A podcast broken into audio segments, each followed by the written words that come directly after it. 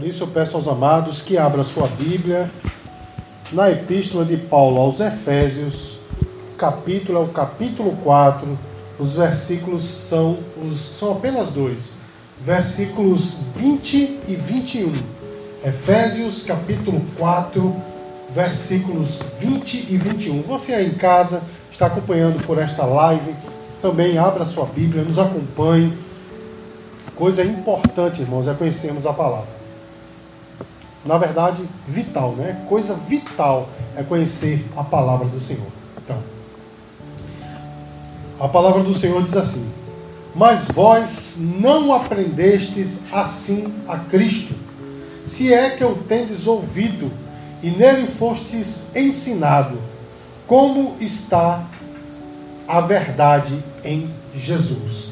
Meus amados, na semana passada nós estivemos aqui falando exaustivamente a respeito da conversão que ela demanda uma nova vida em Cristo, um novo estilo de vida. E esse novo estilo de vida, como nós falamos na semana passada, ele é totalmente diferente do estilo de vida atual, né? ou do estilo de vida anterior, aliás.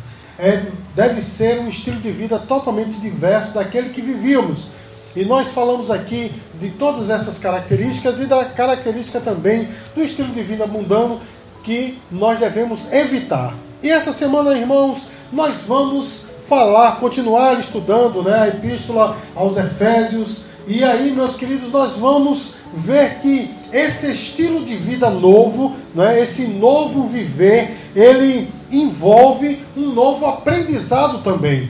Porque não é apenas viver de maneira diversa daquela que vivíamos no passado, mas nós devemos também aprender a viver de maneira sábia neste mundo, porque de fato, meus queridos, o Senhor ele veio nos trazer não apenas um novo estilo de vida ou uma filosofia, mas ele veio trazer realmente a mudança total. E eu costumo dizer, meus queridos, que é, a, a, sociedade, né, o estudo, é, o dinheiro, a, enfim, os, os bons relacionamentos têm o poder apenas de mudar exteriormente ou alguns hábitos, mas o Evangelho, o Senhor Jesus, o nosso Deus, ele tem o poder de transformar as vidas. Então, meus amados, é sobre isso que nós estamos falando nessa noite, porque na semana passada nós vimos a mudança no estilo de vida e hoje nós veremos que esse estilo de vida envolve um, no, novo aprendizado. Mas o que significa esse novo aprendizado? Em primeiro lugar, meus queridos, esse novo aprendizado, né? Esse aprender, ele depende, ele significa verdadeiramente aprender de Cristo da maneira certa. Vou dizer de novo: significa aprender de Cristo da maneira certa. O nosso irmão Paulo, no versículo 20, ele começa o versículo dizendo assim: Mas vós não aprendestes assim a Cristo. E esse versículo está relacionado justamente ao versículo anterior, onde Paulo fala que as pessoas do mundo vivem uma vida devassa, as pessoas ímpias vivem na impureza e amam viver neste estado. E Paulo ele diz: Olha, mas para que o homem viva em Cristo, ele não pode viver assim. Ou seja, o, o Evangelho, o Senhor Jesus, ele deve trazer uma mudança total na vida. Inclusive, ele disse: Mas vós não aprendestes assim a Cristo. Ou seja, meus amados, um homem vivendo de uma maneira dissoluta, devassa, ele não tem condições de realmente aprender de Deus. Ele não tem condições de aprender de Cristo, porque de fato, irmãos, uma pessoa que vive de maneira dissoluta, uma pessoa que vive de maneira devassa, ela está totalmente afastada do Senhor. Porque na verdade, irmãos, o Senhor Jesus, ele de fato viveu aqui na terra como nós, como homem, mas não pecou. Sabe por quê, meu irmão? Porque Deus e o pecado são antagônicos. O que isso quer dizer? Isso quer dizer que são contrários uns aos outros. Deus está de um lado e o pecado está do outro. Um não pode incidir no outro porque são contrários. Então, meu amado, a pessoa que vive em pecado, a pessoa que vive uma vida devassa, não tem condições de aprender é, em Cristo ou aprender de Cristo. Talvez ela possa ter um conhecimento intelectual sobre Jesus, mas não tem condições de aprender espiritualmente de Cristo. A transformação da vida de alguém, ela só é proporcionada quando essa pessoa vive totalmente para Deus. Então, meus queridos, Paulo está dizendo que nós não podemos aprender de Jesus estando no estado pecaminoso, porque ele mesmo falou em 1 Coríntios capítulo 2, versículo 14, que o homem natural não compreende as coisas do Espírito de Deus, porque lhe parecem loucura e não pode entendê-las, porque elas se discernem espiritualmente. Sabe o que isso quer dizer, meu irmão? Uma pessoa em seu estado natural, ela pode até ter um conhecimento a respeito de Jesus, mas muitas coisas ele critica mas muitas coisas ele questiona, porque ele não tem condições de discernir as coisas espirituais. E eis o motivo porque hoje existem tantas pessoas nas redes sociais duvidando da história do Senhor, duvidando dos milagres, duvidando até da própria Bíblia, porque essas pessoas são carnais e elas não têm condições de viver ou de, de, de discernir as coisas espirituais, de aprender de Cristo. Ah, pastor, mas o que é que isso tem a ver comigo, meu irmão? Tem muito a ver conosco, para que, porque para que nós possamos aprender de Cristo, é necessário vivermos uma vida devotada a Ele. E aí, meus queridos, nós tiramos grandes lições, inclusive do nosso cotidiano, porque uma pessoa que se dedica a um esporte, geralmente ela se abdica, ela abdica de muitas coisas na sua vida. Quando alguém, por exemplo, se entrega às, às, às artes marciais, muitas vezes ele deixa de se divertir, muitas vezes ele deixa seus amigos, muitas vezes ele, ele abandona até a sua família para se dedicar àquela arte. Ou de repente, alguém que se dedica ao futebol, ele sai de casa, vai viver numa concentração, não é futebolística, vai viver a vida assim. Muitas vezes até ele bebia ou fumava e tal, e para, para de, de agir assim, para que possa bem servir ao futebol.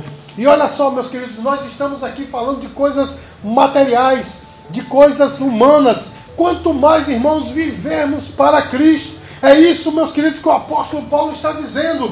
Nós não aprendemos de Cristo assim, ou não aprendemos Cristo assim, para que eu possa verdadeiramente aprender de Deus, é necessário viver uma vida devotada para Ele. E é por isso, irmãos, que existem tantas pessoas que estão muitas vezes na igreja com a Bíblia nas, nas mãos, mas não entendem muita coisa, porque elas não estão fazendo verdadeiramente com que a sua vida seja uma vida devotada ao Senhor.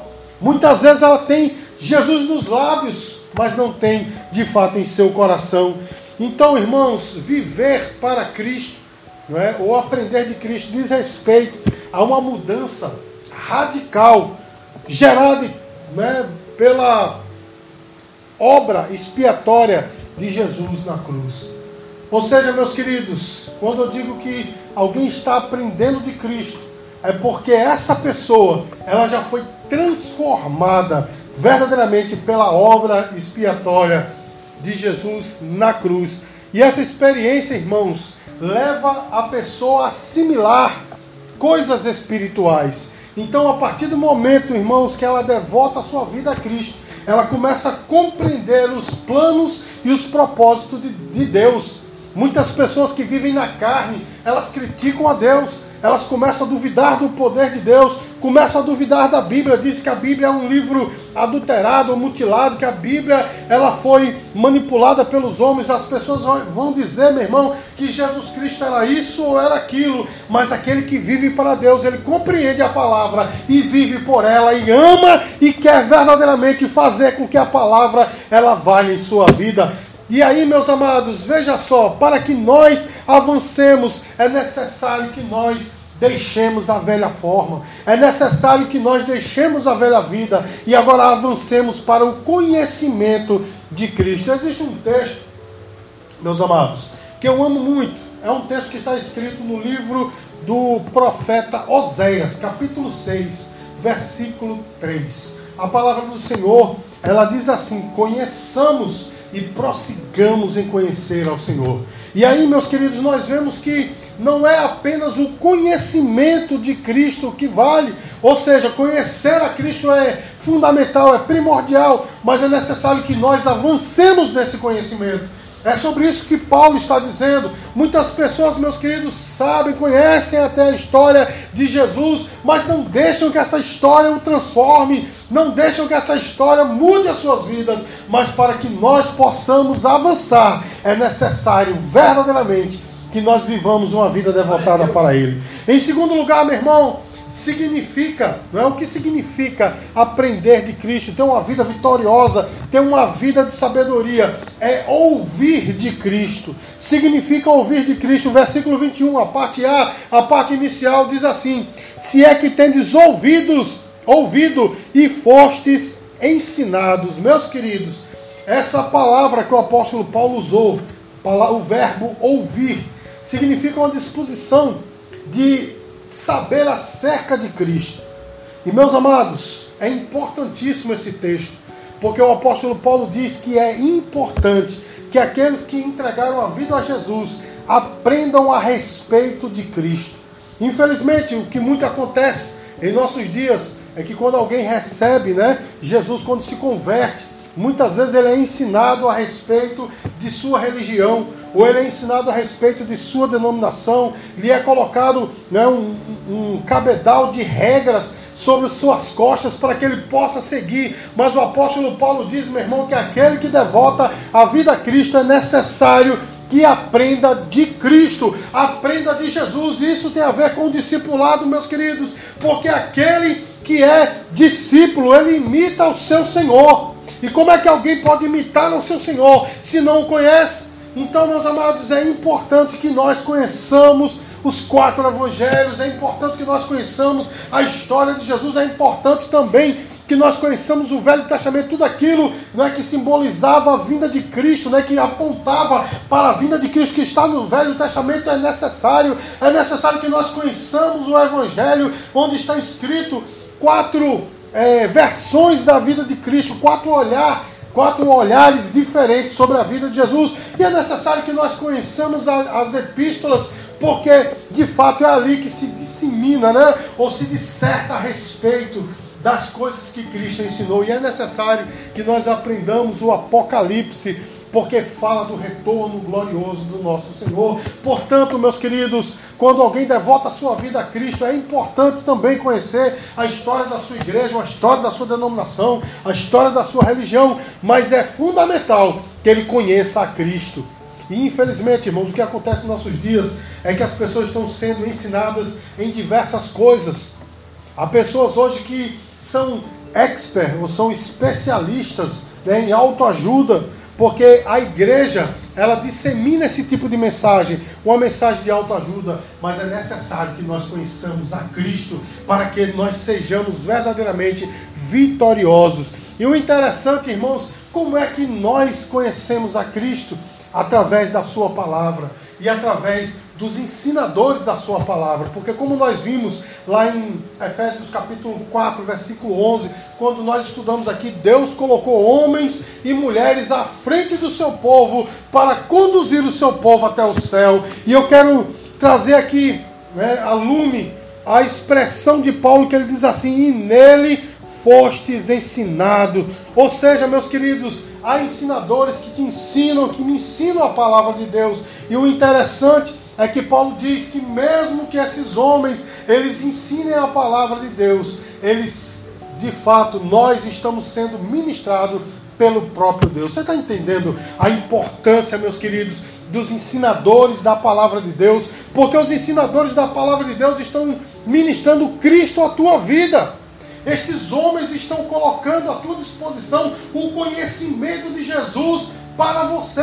Ou seja, é o próprio Deus que está te, te, ensinando. Eu sei, meus amados, que nos dias que nós vivemos existem muitas pessoas até bem intencionadas, mas equivocadas, que estão ensinando um meio evangelho, um evangelho pela metade, um evangelho distorcido, mas há homens e mulheres de Deus preparados para te ensinar a palavra do Senhor, para que você possa viver verdadeiramente para Ele e possa viver uma vida vitoriosa. Então, esses homens e mulheres de Deus, eles merecem né, que nós demos atenção a eles e que nós possamos realmente absorver o seu ensinamento. Ah, pastor, e aqueles que ensinam errado, aqueles que estão ensinando o meio evangelho, é responsabilidade nossa, meu amado e minha amada, que nós conheçamos a palavra para que nós coloquemos né, sobre o crivo da palavra de Deus os ensinamentos que estão sendo ministrados em nossos dias. Para que nós coloquemos realmente né, no crivo da palavra de Deus aquilo que os homens estão te ensinando, estão me ensinando. E aí, meus queridos, vem o que o apóstolo Paulo falou lá em 1 Tessalonicenses capítulo 5 ele diz assim: Não desprezeis profecias, porém julgai todas as coisas e retende o bem. Portanto, meus queridos, nós não devemos desprezar os ensinamentos que estão chegando até nós, porém devemos julgar cada um deles e reter apenas aquilo que de fato vem de Deus. Porque Deus ainda usa homens e mulheres de Deus para nos ensinar a sua palavra. E eu entendo nessa noite que você está conseguindo assimilar esta verdade que verdade é esta, pastor? A nova vida em Cristo traz um novo conhecimento, traz não apenas um novo estilo de vida, mas um novo aprendizado de Deus. E esse aprendizado vem diretamente do Senhor para nós porque nós devemos ouvir de Cristo e conhecê-lo. Nós devemos fazer todos os esforços para conhecer a história de Jesus, quem é Jesus, porque, meus amados, o nosso Deus, o Senhor Jesus, ele foi extremamente revolucionário. Eu tenho pregado esses dias a respeito de Jesus e cada vez que eu estudo para ministrar essas palavras, essas, essas pregações, eu tenho ficado impactado, impactado com, com a, a forma como Jesus ele foi revolucionário, não é? Como ele foi de fato contundente, não apenas nas suas palavras, mas na sua atitude, como ele não fazia questão de estar no templo, ou ele ia muito na sinagoga, ele foi ao templo, ele não desprezou, mas ele gostava de estar entre as pessoas.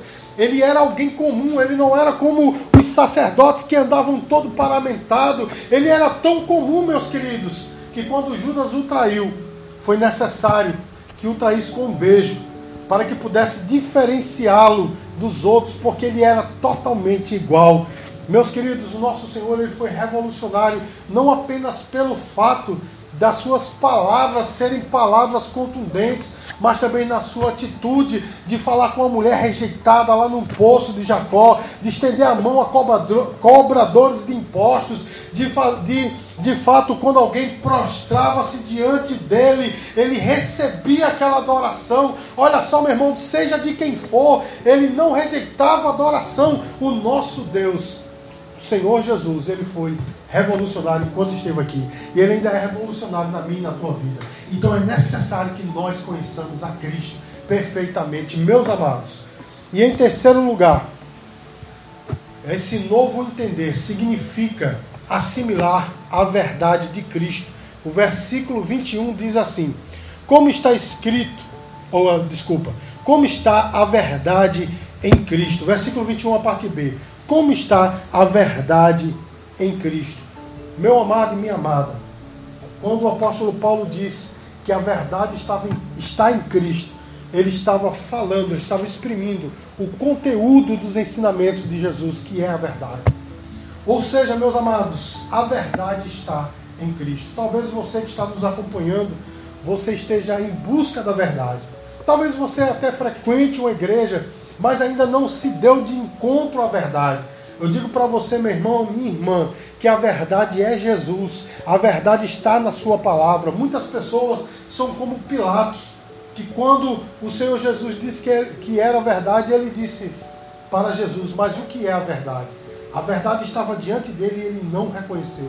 Muitos são aqueles, meus queridos, que estão diante da palavra, frequentam a igreja, mas ainda não conheceram a verdade verdadeira, que é o Senhor Jesus. Então, meus queridos, o conteúdo da palavra de Deus ela é a verdade, porque Jesus Cristo disse que ele é o caminho, a verdade e a vida. Como todos nós sabemos, ele não disse que ele é uma verdade, mas ele é a verdade. E nesses dias que nós estamos vivendo, dias de relativismo, onde as pessoas estão é, relativizando aquilo que é absoluto. Não existe mais verdade absoluta, cada um tem a sua verdade. Não é assim que acontece, meus queridos. Cada um tem a sua verdade. Talvez aquilo que é verdade para mim não seja verdade para você, meu irmão.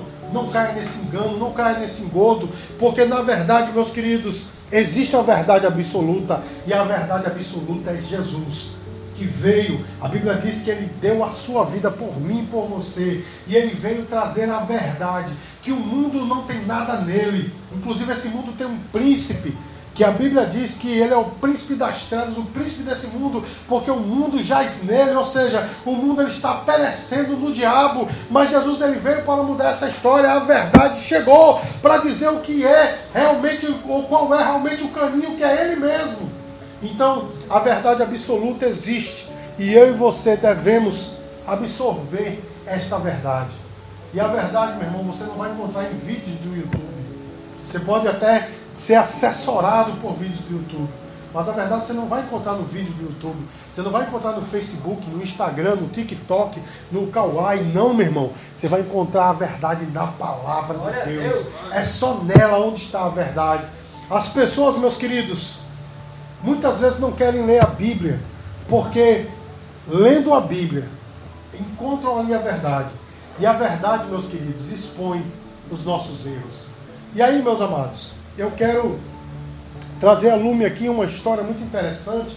Quando Jesus ele se encontra com aquela mulher lá no poço de Jacó, uma mulher rejeitada por todo mundo, e o Senhor foi aquele poço, foi aquela região que inclusive era uma região em que ele, como judeu, não deveria estar lá, mas ele estava, né? a região de Samaria, ele estava naquele poço, ele foi para ali para encontrar-se com aquela mulher. E aquela mulher, quando encontra com ele, vem com uma história religiosa, dizendo assim: Olha, vejo que você é alguém religioso, nós adoramos aqui neste monte, no Monte Gerizim, vocês judeus dizem que devem se adorar lá, né, no monte, no templo de vocês. Ou seja, a pergunta dela: onde se deve adorar? E Jesus Cristo, meus queridos, ele vem com a verdade. Ele diz: olha, hoje em dia não, se, é, não é tão importante o lugar onde se adora, não é? Porque hoje, né, desde que Jesus veio ao mundo, as pessoas adoram o Pai em espírito e em verdade. Agora não existe mais um altar de sacrifício, porque o sacrifício foi feito naquele, naquele dia que ele estava conversando com a mulher, o sacrifício iria ser feito. Portanto, não existe mais um, um altar de sacrifício, existe um coração quebrantado, onde nós adoramos a Deus. E aquela mulher, ela disse assim: Senhor, vejo que tu és profeta. E observe, meu irmão, qual foi a verdade de Jesus para ela. Ele disse assim: chama o teu marido. E aquela mulher não pôde fugir à verdade e disse: Eu não tenho marido. E aí Jesus a expõe a, a, a situação pecaminosa dela. Que ela disse assim: é, já tiveste cinco maridos o marido que você tem agora não é teu, não é? E ali, meu irmão, aquele encontro com Jesus mudou aquela mulher. Mas, pastor, o que é que isso tudo tem a ver com essa palavra? Tem, meu irmão, porque a verdade ela tem o poder de expor os nossos pecados não para outras pessoas, mas para o próprio Deus e para nós. Porque hoje, meus queridos, nós estamos envoltos em tantas mentiras que nós acreditamos que não erramos mais. O erro é sempre do outro, não é assim que acontece. O erro é sempre do outro. Não fui eu, e eu, eu até errei, mas por causa de alguém. Mas diante da palavra de Deus, diante do Senhor, meus queridos, todas as nossas é, né, por assim dizer, né, todas as nossas dificuldades, Todos os nossos pecados, as nossas falhas são expostas para nós mesmos e nós vemos o quanto somos pecadores diante de Deus. Porque hoje, meus queridos, as pessoas perguntam, mas eu sou pecador por quê? Né? Algumas pessoas podem dizer, eu não bebo, eu não fumo, eu não me prostituo, né? eu, eu sou uma pessoa é, monogâmica, ou seja, eu só tenho né, um, par, né? Eu só tenho um casal, ou seja, eu só tenho uma pessoa, não vivo por aí uma vida devassa, é isso que eu quero dizer, né? Talvez você diga, não, por que eu sou pecador, meu irmão? Nós somos pecadores na essência, porque a nossa natureza está presa ao pecado. Mas a verdade veio nos libertar.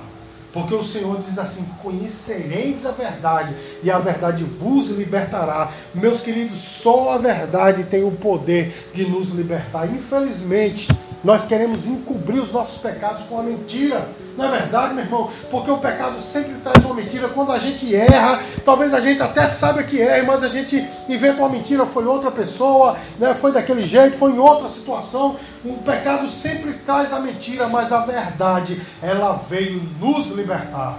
E nessa noite, meus queridos, é isso que o apóstolo Paulo está dizendo nesse, no final deste versículo. Como está a verdade em Jesus? A verdade está em Jesus, porque Ele é a verdade. E a verdade ela veio nos libertar, ela veio nos livrar do pecado.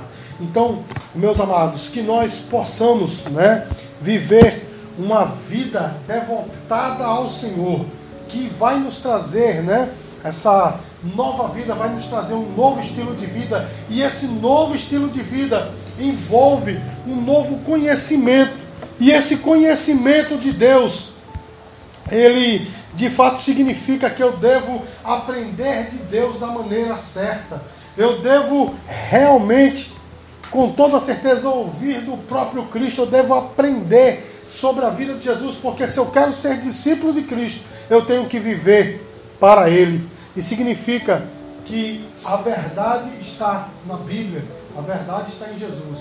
E eu devo assimilar esta verdade, eu devo ser um discípulo da verdade. Então, meu amado, minha amada, o que o apóstolo Paulo estava dizendo é que o conteúdo do ensino de Cristo é a verdade. Eu e você devemos absorver. Então, meu irmão, ao invés de a gente ficar por aí decorando uma lista telefônica, vamos ler a palavra de Deus. Vamos conhecer esta verdade. Muitos são aqueles que vivem uma mentira. E agora essa palavra, meus amados, ela é um pouco difícil e dura, mas ela é verdadeira. Muitos vivem uma mentira, vivem uma capa verdadeiramente uma capa, né? Uma capa de bom homem, de boa mulher, uma capa de cristão, mas a verdade nessa noite veio nos libertar.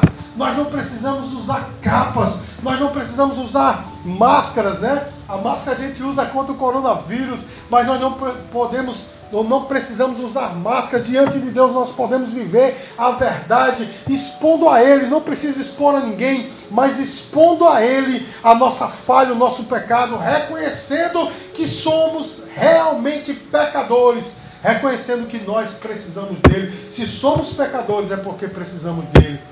E a verdade dele, meu irmão, vai nos dar um banho, um banho regenerador da graça. E nós seremos verdadeiramente livres. Certa vez, os jovens aqui da igreja fizeram uma peça muito interessante.